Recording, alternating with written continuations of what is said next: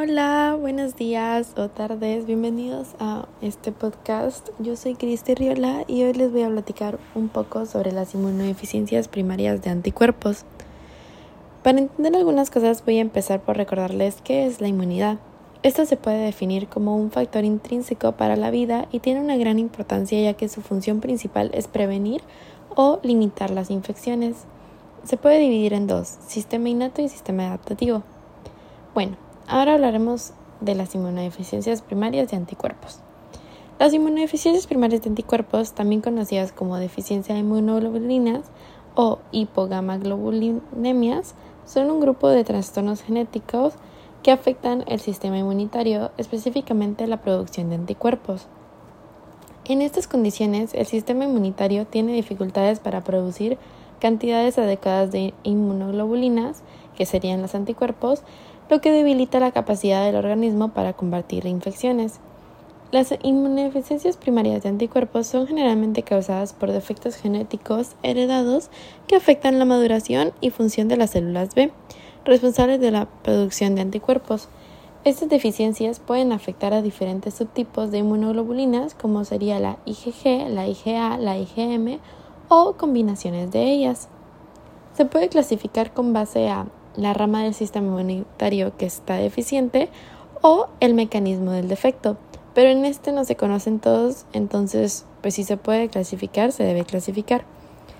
La manifestación más importante y frecuente que obliga a la búsqueda del diagnóstico de la inmunodeficiencia primaria es la presencia de infecciones recidivantes o de gran gravedad, es decir, repetidas, repetitivas o que sea de un inicio súbito pero grave. Hay diferentes manifestaciones que incluyen las alergias o autoinmunitarias repetitivas, también deben de ser de alerta para sospechar una inmunodeficiencia primaria. La historia clínica nos sirve para obtener los antecedentes del, del, paciente, lo que nos ayuda a reunir una mayor cantidad de información para ver si es una inmunodeficiencia que sea hereditaria y poder alertar así al paciente, además de la orientación que nos da hacia los síntomas primarios.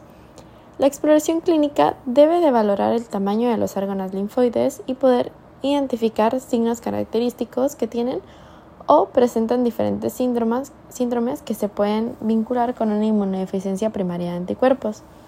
Los signos clínicos son los que nos van a orientar y nos pueden obligar a hacer exámenes de laboratorio si así es el caso. Las infecciones de vías respiratorias nos pueden indicar que hay una respuesta defectuosa de anticuerpos. Las bacterias invasoras se pueden dar por consecuencia de deficiencias de complemento o señalización de las respuestas inmunitarias innatas.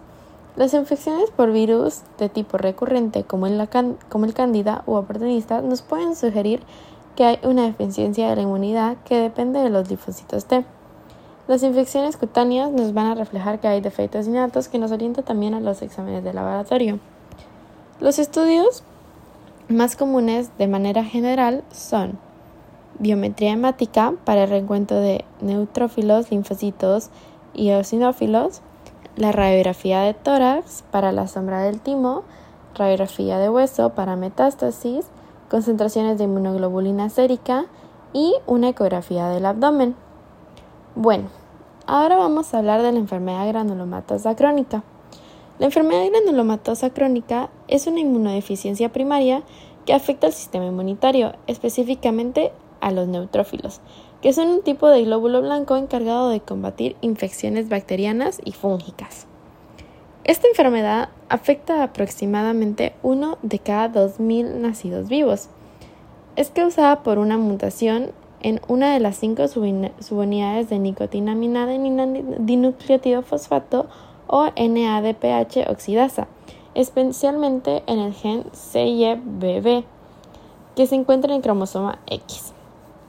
Estas mutaciones heredadas afectan la capacidad de los neutrófilos para producir especies reactivas de oxígeno, que son necesarias para destruir ciertos microorganismos invasores. Debido a la deficiencia de la producción de especies reactivas de oxígeno, los pacientes con enfermedad granulomatosa crónica son particularmente susceptibles a infecciones bacterianas y fúngicas, algunos de los microorganismos patógenos más comunes asociados a la enfermedad granulomatosa crónica incluyen Staphylococcus aureus, Aspergillus, Candida, Burkholderia cepacia, entre otros.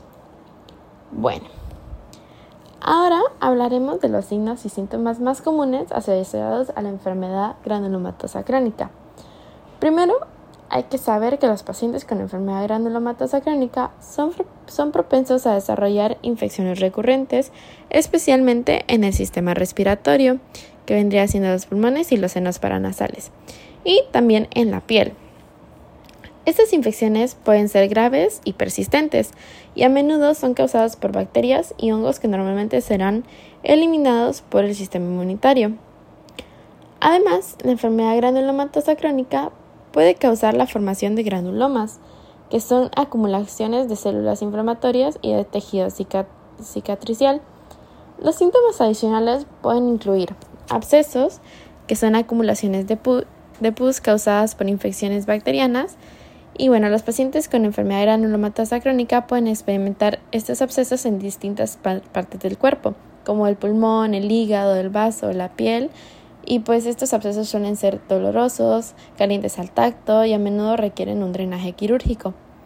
También pueden presentar neumonía, bueno, ya que esta enfermedad puede llevar a una neumonía recurrente, una inflamación o, e infección de los pulmones. Los síntomas pueden incluir fiebre, tos persistente, dificultad para respirar, dolor en el pecho y producción de esputo con sangre o pus. Algunos pacientes con enfermedad granulomatosa crónica pueden experimentar también diarrea crónica debido a infecciones intestinales recurrentes causadas por bacterias y hongos. También los niños con enfermedad granulomatosa crónica pueden experimentar un retraso en el crecimiento y en el aumento de peso debido a la carga constante de infecciones y el, efecto, el efecto de la inflamación crónica en el organismo. También la enfermedad granulomatosa crónica puede afectar el hígado y causar hepatomegalia, que sería el aumento del tamaño del hígado y o daño hepático. Es importante destacar que los signos y síntomas pueden variar de un paciente a otro y no todos los individuos afectados presentarán todos estos síntomas. Bueno, ahora el tratamiento de la enfermedad granulomatosa crónica se centra en controlar y prevenir las infecciones recurrentes, así como mejorar la calidad de vida del paciente. Como tal, no existe un tratamiento definitivo para la enfermedad granulomatosa crónica, pero hay opciones terapéuticas disponibles. El tratamiento no definitivo, el principal, es la administración regular de antibióticos profilácticos, ya que los pacientes con enfermedad granulomatosa crónica suelen recibir estos de forma continua para prevenir infecciones bacterianas recurrentes. Estos medicamentos se administran de manera preventiva y pueden variar según las necesidades individuales del paciente. Los medicamentos antifúngicos se utilizan para prevenir y tratar las infecciones fúngicas recurrentes en pacientes con enfermedad granulomatosa crónica. Pueden administrarse de forma profiláctica o cuando se presenta una infección activa. También los pacientes con enfermedad granulomatosa crónica pueden recibir las vacunas recomendadas que son las vacunas contra infecciones bacterianas y virales, como la vacuna neumocócica, la vacuna contra influenza y otras vacunas de rutina.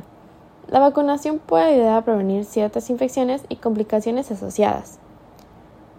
También hay que tener en cuenta ciertos cuidados generales, como sería mantener una buena higiene personal y evitar situaciones de riesgo para la exposición a infecciones, como el contacto con personas enfermas o ambientes contaminados, es de suma importancia que estos pacientes se cuiden para evitar más infecciones y así reducir la probabilidad de estas. Bueno, también está el tratamiento definitivo, que sería el trasplante de médula ósea. En casos graves de enfermedad granulomatosa crónica, especialmente cuando hay complicaciones significativas o un deterioro progresivo de la salud, puede considerarse un trasplante de médula ósea. Este procedimiento puede reemplazar la médula ósea defectuosa del paciente con células madre sanas de un donante compatible. El trasplante de médula ósea puede ofrecer una cura potencial para la enfermedad granulomatosa crónica, pero también conlleva riesgos significativos y es necesario encontrar un donante adecuado. Bueno, es fundamental destacar que el enfoque terapéutico puede variar según la gravedad de la enfermedad, la presentación clínica del paciente y las preferencias individuales. Es esencial trabajar en estrecha colaboración con un médico especialista en inmunología para determinar el plan de tratamiento más adecuado en cada caso. Muchas gracias por su atención. Espero hayan disfrutado del podcast. Nos vemos. Gracias.